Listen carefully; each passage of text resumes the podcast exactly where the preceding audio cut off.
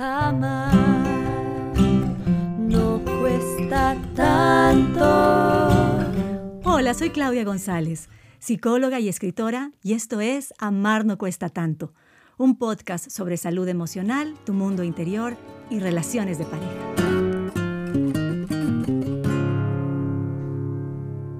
Hola, hola mi querida comunidad. Bienvenidos a un nuevo bonus track de Amar no cuesta tanto. En estos episodios abordamos temas que normalizamos y que no cuestionamos. Y todo esto con la esperanza de empezar una conversación que vaya más allá de este espacio para que la puedas tener tú con las personas a tu alrededor. El tema de hoy es muy importante y es un tema que a lo mejor se habla a puerta cerrada y que no tenemos muchas veces la valentía o la honestidad de tratarlo.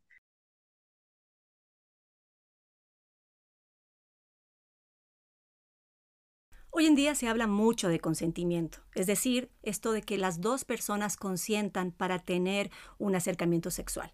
Y me parece maravilloso que se pueda abrir este tema, especialmente en las nuevas generaciones, que sepan que tienen ese derecho y esa responsabilidad y como una forma de prevenir el abuso sexual que durante tanto tiempo ha sido invisibilizado. Ahora, hay otro tipo de consentimiento que no se habla y ese es el tema que quiero abordar el día de hoy amplia y directamente. Y es el consentimiento sexual dentro de la relación de pareja. ¿A qué me refiero? A que cuando está dada una relación, ya sea de novios, de convivencia, de matrimonio, de alguna manera se entiende implícitamente en que si eres mi esposa, mi pareja, entonces estás obligada, entre comillas, a consentir. Si yo quiero tener relaciones sexuales contigo, tú tienes que acceder, porque ya eres mi pareja, ya eres mi esposa. Y ese es un tema que muchas veces no se menciona y en la consulta yo he visto mujeres que se lamentan de esto, que se sienten, por un lado, humilladas, utilizadas, resentidas, enojadas con su pareja por esto de tener que cumplir ante la insistencia, por un lado, y por otro lado, otras mujeres que si es que no acceden, se sienten tremendamente culpables porque de alguna manera tienen miedo a que les abandonen, a que el hombre se sienta rechazado y entonces vaya y busque fuera de casa, quizás con otra mujer, lo que ella no le ofrece dentro del hogar. Entonces, primero reconocer, como yo lo mencionaba ya en mi libro Amar no cuesta tanto, que la intimidad sucede únicamente cuando el otro te da permiso de entrar. Es decir, yo no puedo obligar, forcejear, insistir, convencer, rogar, enojarme, manipular para que el otro, en este caso la mujer, tenga intimidad con el hombre. ¿Por qué? Porque entonces se vuelve una sexualidad forzada, insatisfactoria, una sexualidad que no proporciona ni vínculo ni conexión, sino más bien es simplemente el cumplir, ¿verdad? Entonces, ¿qué hacemos? Mujeres vienen a mi consulta y me dicen, ¿qué hago? Si yo de verdad no tengo ganas, ¿qué hago? ¿No? Le puedo decir que no, me dejo convencer porque la otra persona se enoja, se entristece, se resiente. Y en esto sí quiero ser enfática. Por más casada que tú estés o tengas una relación de pareja estable, formal o una convivencia, si tú no quieres tener relaciones sexuales con tu pareja, tienes absoluto derecho a decir no. Y es más, es tu responsabilidad cuidar de esa dignidad y de esa integridad. Si es que el hombre reacciona con enojo, con tristeza, con frustración, con distancia o te castiga con la ley del hielo, es algo que hay que trabajar dentro de la relación. Pero tú no te puedes dejar manipular por esas reacciones. Ahora, quizás también todo esto tenga que ver con un contexto más amplio. Quizás la relación está dentro de una crisis. Eh, quizás apareció una maternidad y con los hijos la libido de la mujer ha, ha, bajado considerablemente. O quizás la relación es todavía joven, recién está empezando y hay mucha inmadurez en el hombre y hay esta necesidad de poseer a su pareja. El contexto es muy amplio. Y por eso tengo a una invitada muy especial el día de hoy, porque me parece un tema delicado, sensible, que tenemos que mirarlo 360 grados. Y para esto nos acompaña el día de hoy la psicóloga, mi amiga, mi colega, Giovanna Gabelli. Ella es psicóloga clínica con formación humanista existencial, especializada en psicodiagnóstico, terapia familiar y de pareja, Además es tallerista, conferencista y ex docente. solo por mencionar algunos de tus hermosos logros como profesional, como mujer, Giovanna. Así que es un gusto, te abrazo, ya está en la ciudad de Cuenca, yo estoy aquí en Quito, así que estamos felices, de verdad, bienvenida. Ay, muchas gracias, Claudia, por esta invitación. Te he seguido y cuando tú visitaste Cuenca me fui al lanzamiento de tu libro, que considero que es un libro maravilloso y una iniciativa muy importante para el mundo de parejas y para la psicología en general. Así que muy contenta de conversar contigo en este espacio. Qué bella, muchísimas gracias, de verdad es un honor para nosotros. Eh, primero, ¿no es cierto? Tú como psicóloga que trabajas asimismo con parejas y con, y con adultos, ¿cómo te suena esto de esta sexualidad forzada? ¿Tu primera sensación, tu primera impresión de acuerdo a tu, a tu experiencia, cuál es? Es que es más común de lo que pensamos. Este tipo de disfunciones o de disincronías sexuales que se dan en las parejas cuando algo pasa que ya no hay un encuentro en los deseos de intimidad y de conexión. El uno está por un camino y tú estás en otro camino. Y realmente también dentro de eso está el tema de la sociedad machista imperante y el rol que tiene que cumplir el hombre y el rol que tiene que cumplir la mujer en estos aspectos. Y hay esta disincronía que se mantiene luego en un tema que va de trasfondo a mucha insatisfacción de las dos partes. Así es. Porque una disfunción sexual dentro de la pareja es solamente un sinónimo de una desconexión mayor en otros ámbitos también. Solo que no lo podemos hablar por mitos, por tabú, por vergüenza, por culpa. Y hay una especie también de, de que no, no combina el deseo, la lujuria, la atracción con el rol femenino. Entonces, por alguna razón, el rol femenino tiene que ser desexualizado porque no está bien visto también que sea muy sexualizado. Y yo creo que de ahí también podemos partir a los otros asuntos. Así es, así es, Giovanna. Y en realidad, como tú dices, dejamos de sincronizarnos en ese deseo sexual porque la pareja va atravesando distintas eh, etapas, ¿verdad? Y empecemos con la primera etapa, que es la más común, que sería la de la maternidad y paternidad y la de tener hijos, ¿verdad? Y si es que, si es que hubo una, una muy buena interacción sexual, probablemente cuando se viene esta maternidad y este cambio tan fuerte, crítico, digamos, en la relación de pareja, pues probablemente el tema de la sexualidad se vea afectada. Y yo he escuchado mucho en, en, en consulta, pues de mujeres que no tienen deseo, o sea, están demasiado cansadas, están volcadas a la ternura, a la dulzura y la parte como pasional o demasiado eh, excitante, por decirlo de alguna manera, no les resulta atractiva y en cambio el hombre, por otro lado, se siente abandonado e insatisfecho porque ganó, a una, la mamá, ganó a la mamá de su hijo o hija y perdió a su esposa de alguna manera. Esta primera etapa de los hijos, desde la parte sexual estrictamente, ¿cómo, cómo lo ves tú? Es increíble cómo una función que es la sexual, que cerebralmente se la lleva a cabo para tener, para tener hijos, luego estos hijos llegan a ser eh, los elementos que dejan de que haya, de que ya no exista esta comunicación sexual, ¿no es cierto? Entonces, tenemos sexo para tener hijos y luego, y luego los hijos son los enemigos del sexo, ¿ok? Es verdad, una paradoja. Y es una paradoja, es una paradoja muy difícil de llevar. Por supuesto que hay cansancio, por supuesto que el rol de la mujer la volca a un, a un espacio donde la maternidad le impide ser pareja y muchos hombres se sienten abandonados. También he sentido hombres en competencia con sus hijos, chiquitos, bebés, y también con, con una mujer que se siente culpable por el abandono, pero también tan cansada y tan resentida porque el acompañamiento masculino no es el que ellas esperaban también en el tema de paternidad o maternidad o de, o de comunicación, que se puede llegar a no crear espacios de intimidad en pareja y también deberíamos llamar la atención a nosotras las mujeres de que volcamos nuestro rol de tal manera que nos olvidamos de ser compañeros, compañeras en este camino yo te diría que la paciencia y, poder navegar por este espacio en la vida de la pareja sería lo ideal, pero si no hay un diálogo abierto, frontal, sincero de tus necesidades y mis necesidades y cómo podemos acompañarnos, qué puedo hacer para que tú estés mejor y viceversa, que el hombre nos pregunte a nosotros cómo podemos tener espacios de conexión y qué necesitas tú. Generalmente eh, nos volcamos al silencio, al resentimiento y comienza a haber este quiebre en la parte sexual.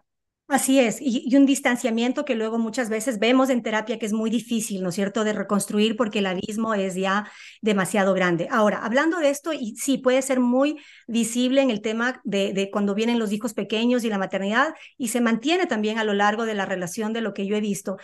Eh, esto de que muchas mujeres reclaman y dicen, mi esposo o mi pareja quiere sexo, quiere relación sexual y yo quiero cariño. ¿verdad? O se acerca, me besa, me acaricia solo cuando quiere tener relaciones sexuales. De lo contrario, no es cariñoso. Entonces ahí también vemos una división grande en lo que es ser mujer, en lo que es ser hombre. Giovanna, a ver, ¿cómo es este tema? Eh, es increíble lo que tú dices y es tan común, ¿no? O mm. sea, generalmente encuentro parejas que están con mucha rabia acumulada de que encuentran a sus parejas que se acercan a ellas de forma afectiva, como preámbulo muy rápido para tener relaciones sexuales. Sin embargo, eh, tal vez debido a las sociedades machistas, de la forma en la que fuimos educados, criados, en la que nos amaron, que creo que dentro de la terapia es las primeras preguntas que yo hago, ¿Cómo recibiste amor tú de niño? ¿Cómo fuiste amado? ¿Cómo te sentiste protegido? ¿Cómo pudiste hablar de tus necesidades, de conexión, de deseo, de compañía? Se trasladan luego a la pareja inconscientemente de esta forma, haciéndole a la pareja que se sienta utilizada, ¿no es cierto? Yo me siento utilizada para el sexo. Pero yo considero que en el lenguaje masculino este tipo de acercamiento es una forma de comunicación debido al analfabetismo emocional que todavía impera en ellos de poder describir, hablar de emociones, de lo que necesitan. Entonces, muchas veces acuden al acto de una, que es otra forma de comunicación, como hablábamos antes de que, de que estemos ya conectadas en este, en este podcast, que es eh, hablar de algo, o sea, el sexo es una forma de comunicación y para el hombre esta forma de comunicación se da de primera instancia y luego este hombre se vuelve más asequible, más amoroso, más compañero. En la mujer necesitamos, está la inversa, necesitamos que esté esa compañía, esa protección, esa comunicación, ese día a día que funcione bien para poder darnos en una relación sexual. Entonces, si no sabemos de entrada que son como dos flechas inversas y tenemos que encontrarnos a la mitad, sabiendo las necesidades de cada uno y cómo accederlas, lo más probable es que haya una ruptura y una separación cada vez más profunda. Eh, yo menciono en Amar no cuesta tanto que la intimidad se da cuando el otro te da permiso de ingresar. Entonces, esto necesita el contacto íntimo, incluso el contacto cariñoso necesita darse cuando el otro te da el permiso de entrar dentro de ese espacio. Muchas veces las mujeres, y quizás aquí vamos a sonar sesgadas las dos, pero la verdad es que más lo he escuchado de mujeres que de hombres, ¿verdad? Esto, esto de que el hombre quiere y la mujer no, y aunque no te doy el permiso, aunque te digo no, aunque te digo no quiero, no tengo ganas, tengo sueño, el otro insiste, insiste, insiste hasta lograr su objetivo, ¿verdad? Y transgrede este permiso. ¿Cómo es este tema, Giovanna? Explícanos, por favor. Cuando me puse a, leer e investigar este tema para, para tocarlo hoy contigo, eh, vi que hay mucha soledad hay mucha soledad inclusive dentro de la pareja. Y hay mucha falta también de satisfacción sexual de lado y lado. Tanto nosotros como mujeres no tenemos el permiso de vivir una sexualidad no culposa, sino libre, una sexualidad donde disfrutemos, ¿no es cierto? Una sexualidad bonita por todo el tipo de educación que hemos recibido durante mucho tiempo, donde la lujuria, el deseo, la pasión no deberían ser características que acompañan a una mujer decente, pura, madre de los hijos de esa persona, con la, con la cual luego nuevamente nos casamos y tenemos una familia, ¿no? Entonces creo que en algún momento em, este malestar vivido por la soledad en la que me encuentro yo también como mujer, pero él también como hombre, porque yo quisiera que en este podcast también hablemos de la soledad que vive el hombre tras nuestro nuevo rol de maternidad, donde le abandonamos a él como pareja. Entonces, tras mi camino solitario en esta nueva maternidad, que generalmente es así, las mujeres eh, maternamos mucho más que los hombres en el sentido de los primeros tiempos de vida, nace una especie de em, desconexión y de castigarte inconscientemente. Yo creo que es inconscientemente a tus peticiones y deseos porque los leo como puro egoísmo, ¿no? Como puro egoísmo y como un afán de eh, obtener de mí aún más. Y también, si hablamos eh, en términos psicoanalíticos, tal vez yo te culpo también inconscientemente de tenerme en esta situación de madre que es un camino tan difícil, el maternar en los primeros tiempos, porque es tan nuevo para mí como para ti, y quiero castigarte de la forma que mejor conozco que te puede herir, que es esta, negándome a una conexión del tipo que yo sé que es más tuya que mía. Eh, pensando en esto y, que sí sucede, creo que también tenemos la obligación y la responsabilidad como mujeres de no em, derivar tanto hacia el hombre nuestra propia posibilidad de sentirnos bien en ese aspecto. Es como que dentro del diálogo masculino y femenino le damos toda la responsabilidad al hombre sobre cómo estamos nosotros en ese aspecto. Si nos excitamos o no, si encontramos placer o no, si llegamos a un orgasmo o no y este hombre se siente muy presionado. Y la presión ante los hombres, eh, ante la gran mayoría de hombres, la presión hace que surja su instinto primario agresor, de conquista a la fuerza. Y yo creo que eso es lo que sucede, ¿no?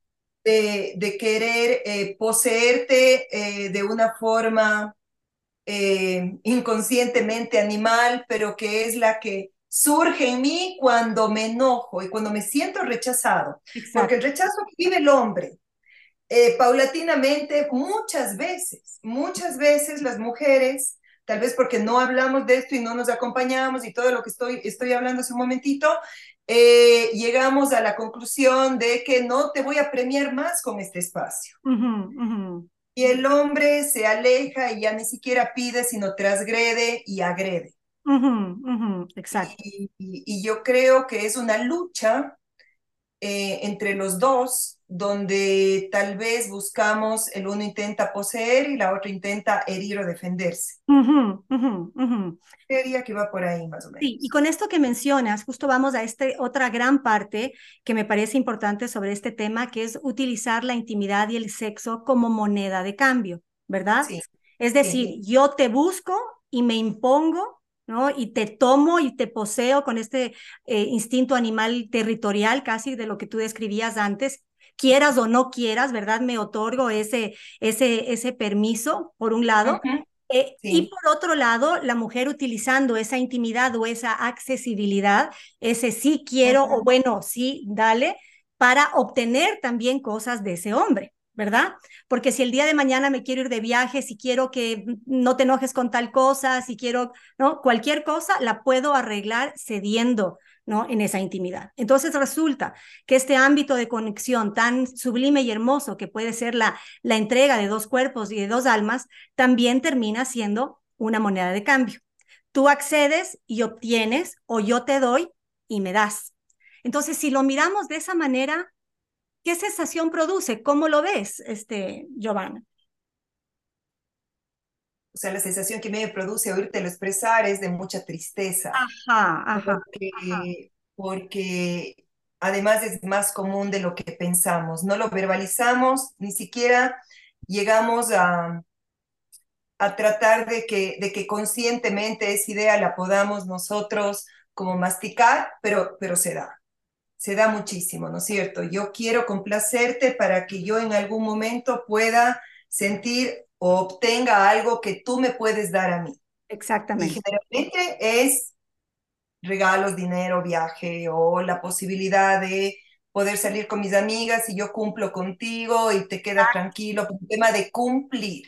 Exacto. Pero eso, Claudia, a mí me lleva también a, pensar que hay mucho desconocimiento de la sexualidad en el ámbito femenino. Nosotros, nosotros como mujeres también invisibilizamos mucho em, el gran poder que tiene la energía sexual bien llevada.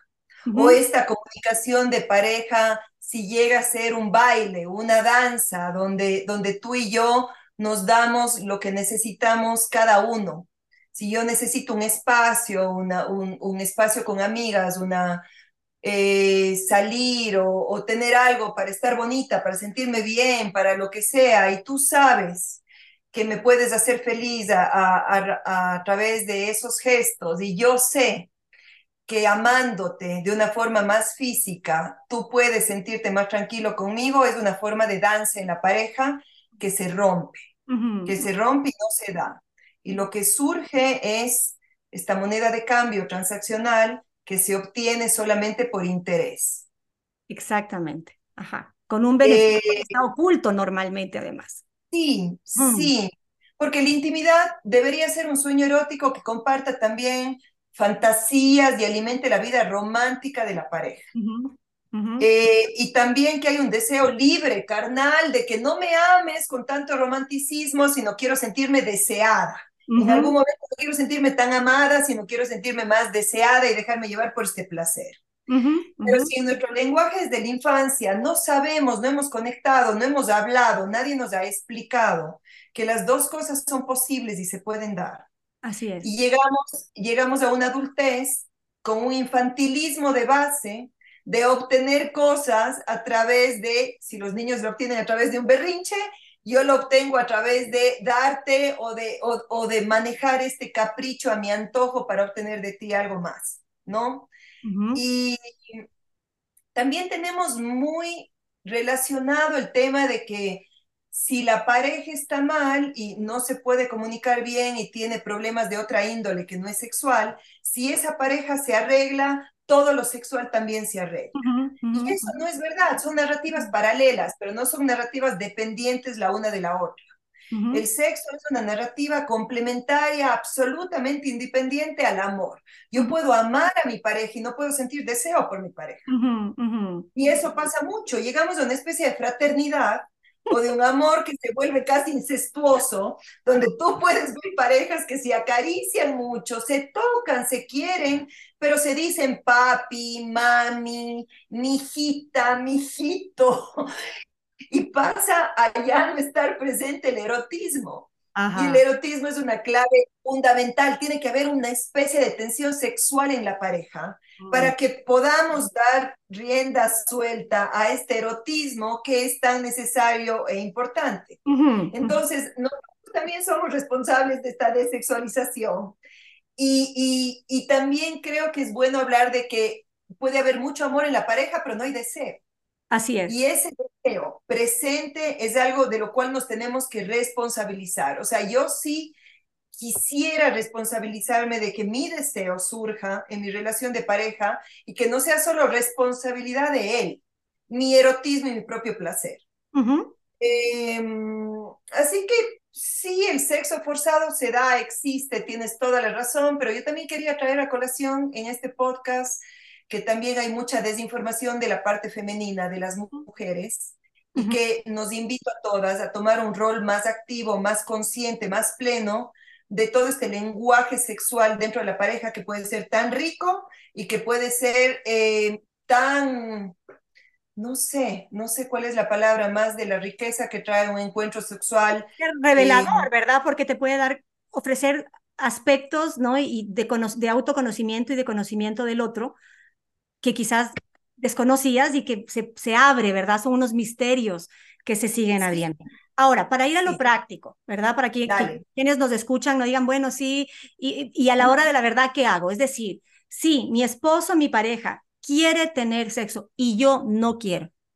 Uh -huh. ¿Qué hago, Giovanni? Digo que sí, digo que no, respeto mi deseo, complazco. ¿Cómo se resuelve a la práctica mientras evidentemente seguimos informándonos y creciendo sobre este tema. Yo creo que los espacios de pareja, de pareja, son vitales. Y lo que yo veo en mi consulta privada es que nos volcamos a espacios donde somos padres de familia el 95% del, del, del, tiempo. Todos los programas son con la familia, con los niños, las vacaciones, los con amigos, ¿no es cierto? Espacios donde salimos a cenar, salimos a una fiesta, estamos con los hijos si unimos el tiempo dedicado al trabajo y el tiempo dedicado a la familia, yo no sé cuál es el tiempo que queda a la pareja. Entonces, primera, eh, diría que primera sugerencia es revisar los tiempos de pareja y la calidad que tienen esos tiempos de pareja. ¿Cuánto de picante y cuánto lucho contra la monotonía y qué tipo de actividades invito a mi pareja a hacer eh, para, para recuperar estos momentos? Porque la imagen que tenemos es este hombre o esta mujer que llega a la casa, el hombre se desconecta más, prende la televisión, ya, ya casi no nos ve y luego de la televisión pasamos a dormir. Y tal vez en medio de la noche pasamos a intentar comunicarnos en ese aspecto donde hay una negativa insistente de la mujer porque se siente muy sola. Entonces, yo creo que la primera invitación sería revisar la calidad de los tiempos de pareja que tenemos. Eh, dos, hablar abiertamente con tu pareja. ¿Cómo estás en este tema? ¿Qué necesitas de mí? ¿Qué te gustaría que tener desde mi lado? Eh, ¿Cómo te gustaría desde que te toque y te acaricie hasta qué te gustaría obtener de mí en otros aspectos? ¿Te gustaría una cena antes? ¿Te gustaría que bailemos? Eh, tanto estas preguntas de la mujer al hombre como del hombre a la mujer, que creo que no nos hacemos. Eh, eh, nos resulta muy difícil y vergonzoso tocar los temas sexuales, más aún si están envueltos de una insatisfacción o de una falta de placer. Eh, si creemos o tenemos esto y el hombre se siente rechazado, su autoestima y su nivel de autoconfianza también baja mucho. Se siente un hombre poco conquistador y su aspecto se reduce a todas las áreas. Sí, y yo creo, que, yo creo que ese desempeño sexual o esa aceptación, ellos sí lo ligan mucho con su valor personal, ¿verdad? Entonces pueden sentirse muy lastimados que para la mujer uno no entiende por qué quizás están tan lastimados, pero hay una, hay una virilidad ahí que, que está muy asociada al valor personal como, como hombre, como macho, ¿verdad? Que, que es la parte que también hay que, hay que cuidar. Ahora, adicional a lo que dices, Giovanna, yo sí quisiera hacer hincapié en que ninguna relación sexual, por más pareja o matrimonio que exista, debe ser obligada o forzada necesita haber un consenso, porque aunque el hombre no te, no te force en el sentido de agresión física, ¿no? O te someta, aunque no exista eso, si la insistencia es tal que la persona, que la mujer a la final cede, pero por insistencia y no porque quiere, no considero que va a ser un aporte realmente positivo para esa relación, ¿verdad?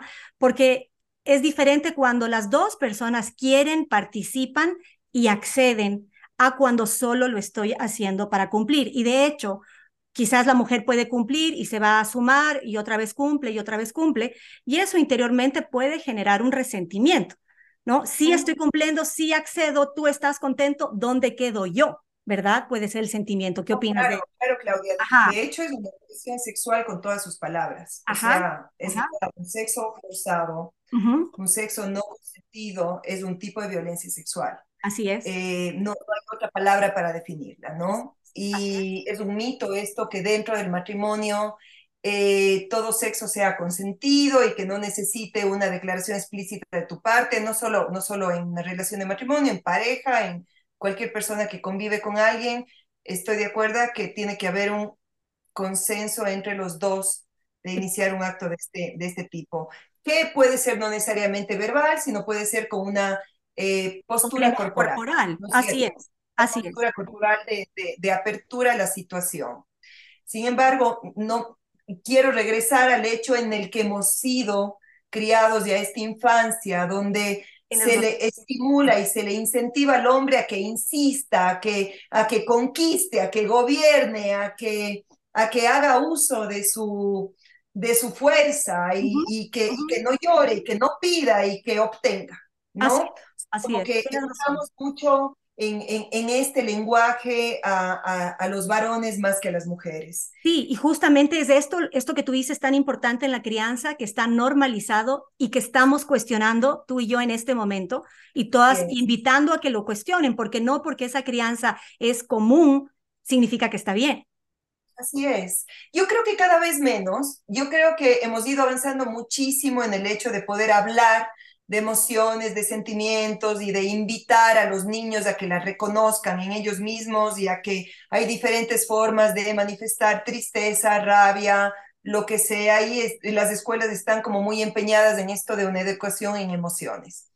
Eh, en familia también. Yo creo que es muy importante que acompañemos en todo esto de las emociones a los niños, ¿no es cierto? Y de cómo, cómo obtienen. Y también, a medida que vamos creciendo, tengamos un rol mucho más equitativo en el tema de qué pasa con la vida eh, romántica, emocional de un hombre versus la vida romántica, emocional de una mujer. No deberían haber tantas diferencias. En, lo que decimos, en los consejos que damos, en la permisividad que tenemos al hablar o al tocar ciertos temas con un género u otro. Yo creo que todo eso podría formar parte de una mejor educación que se traduciría en un mejor matrimonio y una vida sexual mucho más placentera en lo que es pareja. Así es. Y adicional también como comentario a este tema de la comunicación, que como dices tú, es hablar con tu pareja, es cuestionar la crianza, aprender a comunicar nuestras emociones y aprender a escuchar y a no resentirse. Porque ¿por qué no sucede en esta comunicación tan fluida en el presente? Mm, lo dicen, ¿no es cierto? Mis consultantes, es porque le digo y no me escucha. A veces hace caso omiso. Le estoy diciendo, no me gusta de tal manera, abrázame más. Es que ahora solo quiero caricias, ¿no? Y el hombre no, insiste y vuelve por su mismo camino, por su mismo surco y no escucha. Y en otros casos, si, si la mujer le dice que esto no me gusta o tal cosa no hagas, entonces me resiento, ¿verdad? El hombre se resiente. Entonces la comunicación se ve fallida porque aunque te estoy transmitiendo mi verdad, uno no mm. escuchas o dos te resientes. Y en este caso sería igual, el hombre también puede, ¿no es cierto?, expresar lo que le gusta. Igualmente la mujer no escucha y asimismo, si algo dice, pues también se resiente y entonces no llegamos a ningún lugar. Giovanni. Eh, yo creo que es mucho más real lo que tú dices en el término masculino, de que, de que el hombre puede dejar de escuchar las reales necesidades y deseos de su pareja, le parece demasiado esfuerzo, o también podemos abrir la hipótesis de que no saben cómo hacerlo mejor. O diferente.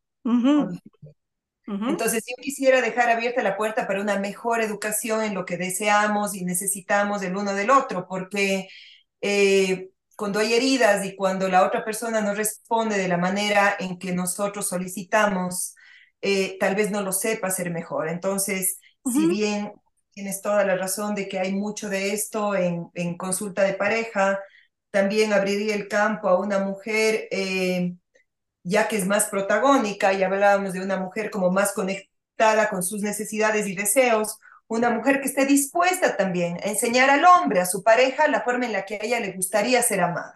Ajá, ¿no? No solo quejarnos o resentirnos o acceder en silencio a la fuerza que luego crea esta situación de venganza y de, y, y bueno, todo lo que ya hablamos antes, sino también eh, como una forma mejor de comunicación, como una, como una real relación adulta donde tú y yo eh, aprendemos a amarnos de la mejor manera juntos. Sí, y otra cosa que también quisiera acotar dentro de todas estas sugerencias es que con el paso del tiempo, ¿no? Y por transitando por todas estas distintas etapas de maduración de la relación, ¿verdad? Es también encontrar quizás el privilegio de la calidad y no siempre de la cantidad porque el hombre puede querer esta frecuencia y quizás en ese sentido también pausar y madurar un poco más para construir momentos más especiales de pareja donde prime esa calidad, ¿verdad? Y yo creo, yo creo que eso es importante. Coméntalo, por favor, Giovanni. Yo creo que lo que acabas de decir es la clave de, de, una relación donde prime eh, la armonía y la complicidad, inclusive el deseo.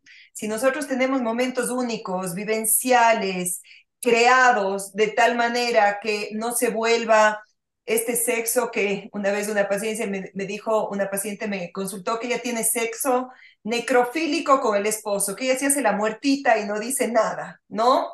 Y que eso es lo que ha descubierto que funciona. Se hace la dormida mientras él tiene sexo. Imagínate tú. Imagínate, qué triste. Eh, qué satisfactorio puede ser también para él una situación así. Entonces, si logramos encuentros de calidad, donde nos damos un tiempo para amarnos bien, reírnos, abrir una botella de vino, tomarnos, eh, escuchar música.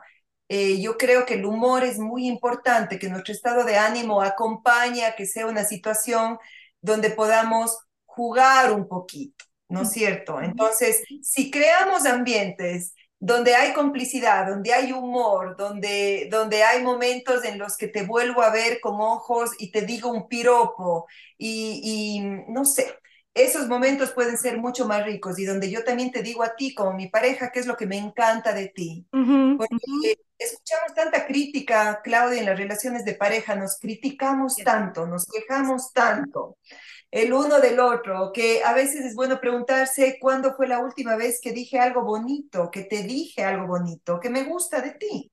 No necesariamente de tu corporalidad o de tu forma de amarme sexualmente, sino que me gusta de ti. ¿Quién eres? ¿quién eres tú? Así creo que nos vamos poniendo en una situación, ¿no es cierto? Si le diríamos al hombre que tenga una conversación con nosotros y nos diga algo que le gusta de mí, qué bien que me quede el rosado, y qué rico que huelo hoy, y cuánto me he extrañado, y cualquier cosa, sí, obviamente vamos a estar mucho más dispuestos. Exactamente. ¿No es cierto? A tener, una, una, una buena cita con el final adecuado. Así es. Y vamos a ir a la tercera y última parte, que me parece también muy importante, que es utilizar esta, esta intimidad a modo de salvataje, por llamarlo de alguna manera, ¿verdad? Eh, no quiero tener relaciones contigo, más voy a acceder por miedo a que me dejes, por miedo a que te consigas otra, o porque la relación está tan mal o estamos peleando tanto que son como los últimos recursos, ¿no? Para ver si logramos mantenernos juntos. Entonces, desde ese punto de vista, ¿Qué puedes eh, comentar, mi querida Giovanna, desde este salvataje de la relación y utilizar la intimidad como una manera de retener al otro? Eh, que es otra moda, otro modo de, de, constricción más de esa persona a una relación que tal vez puede ser insalvable, porque mientras tú me hablabas de eso, yo pensaba en los hijos, cuántas veces hemos, hemos tenido hijo para salvar la relación, ¿no?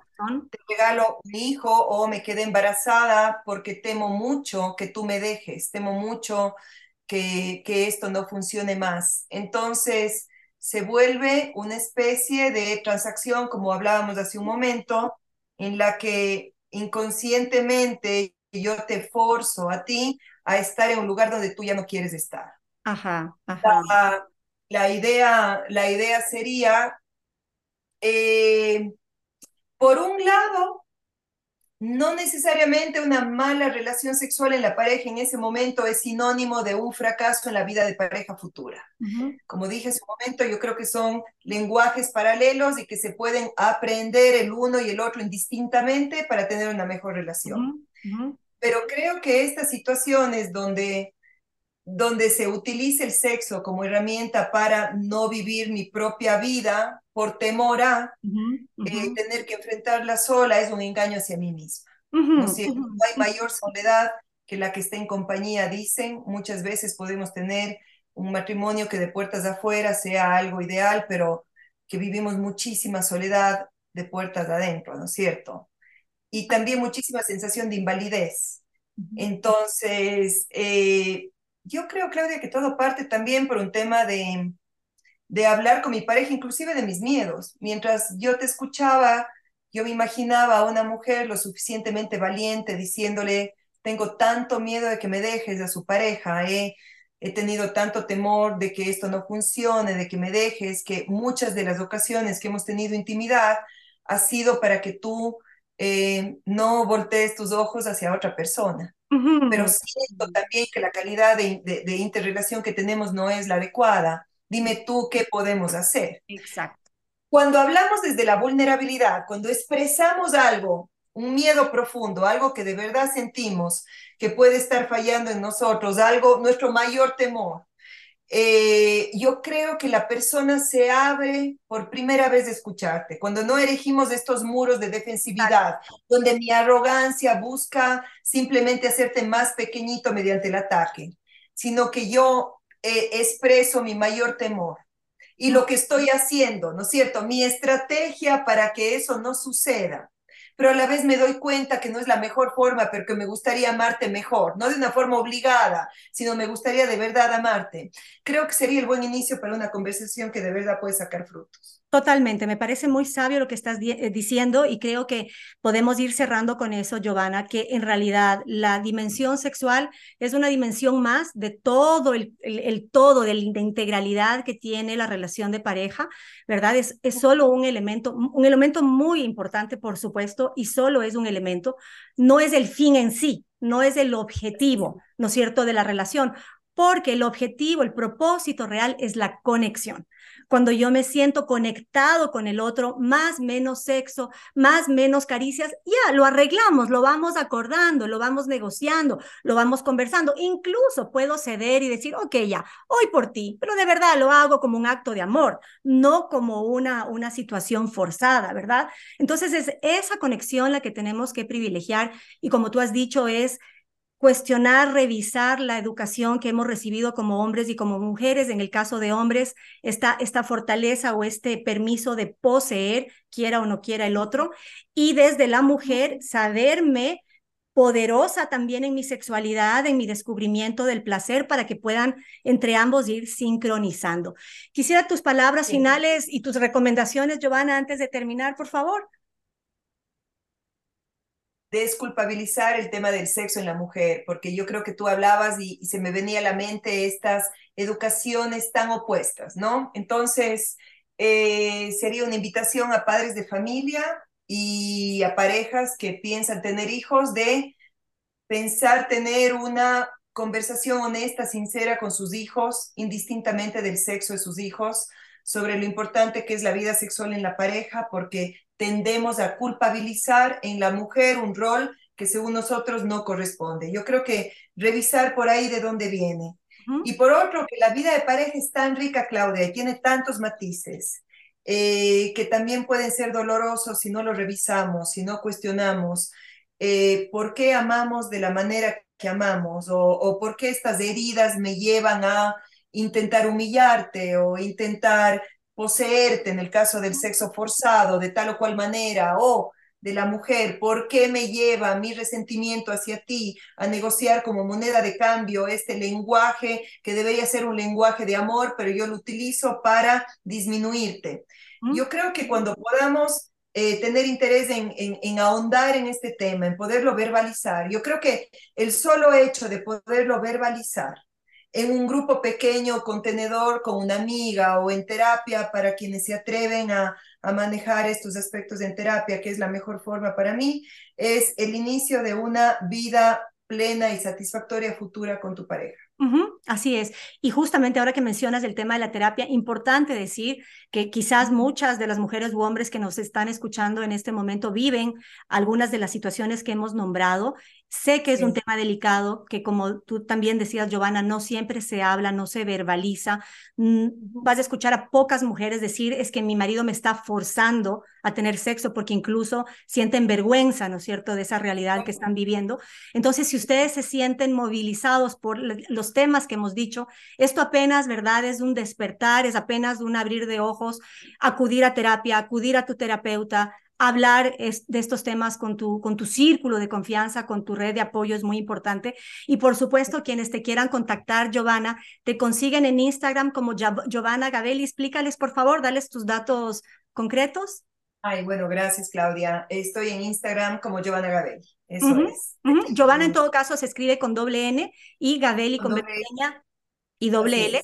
Igual aquí yo les dejo el link y tu número de contacto también aquí en la descripción del, del episodio.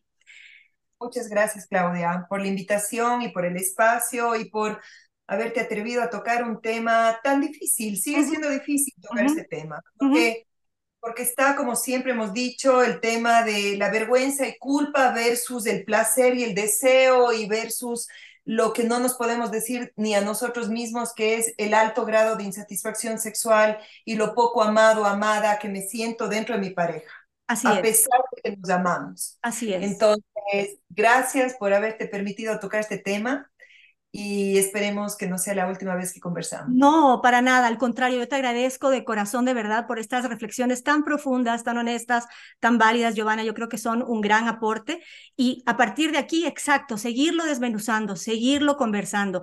Justamente leí esta mañana en una novela que el autor decía, yo siempre, siempre y sin excepción, prefiero saber antes que ignorar. Y creo que aquí aplica en el tema de la sexualidad también preferimos saber antes que ignorar. Y con esa verdad, con eso que sabemos, con eso que sé de ti y tú sabes de mí, entonces vamos a encontrar las soluciones y vamos a, a, hacer que esta danza de pareja y la danza sexual vuelva a recuperarse, ¿no? Con el verdadero significado que es el de la conexión y el del amor. Así, que yo les agradezco, te agradezco, Giovanna, de corazón, a todos ustedes, querida comunidad, por escucharme y nos vemos la próxima vez. No cuesta tanto.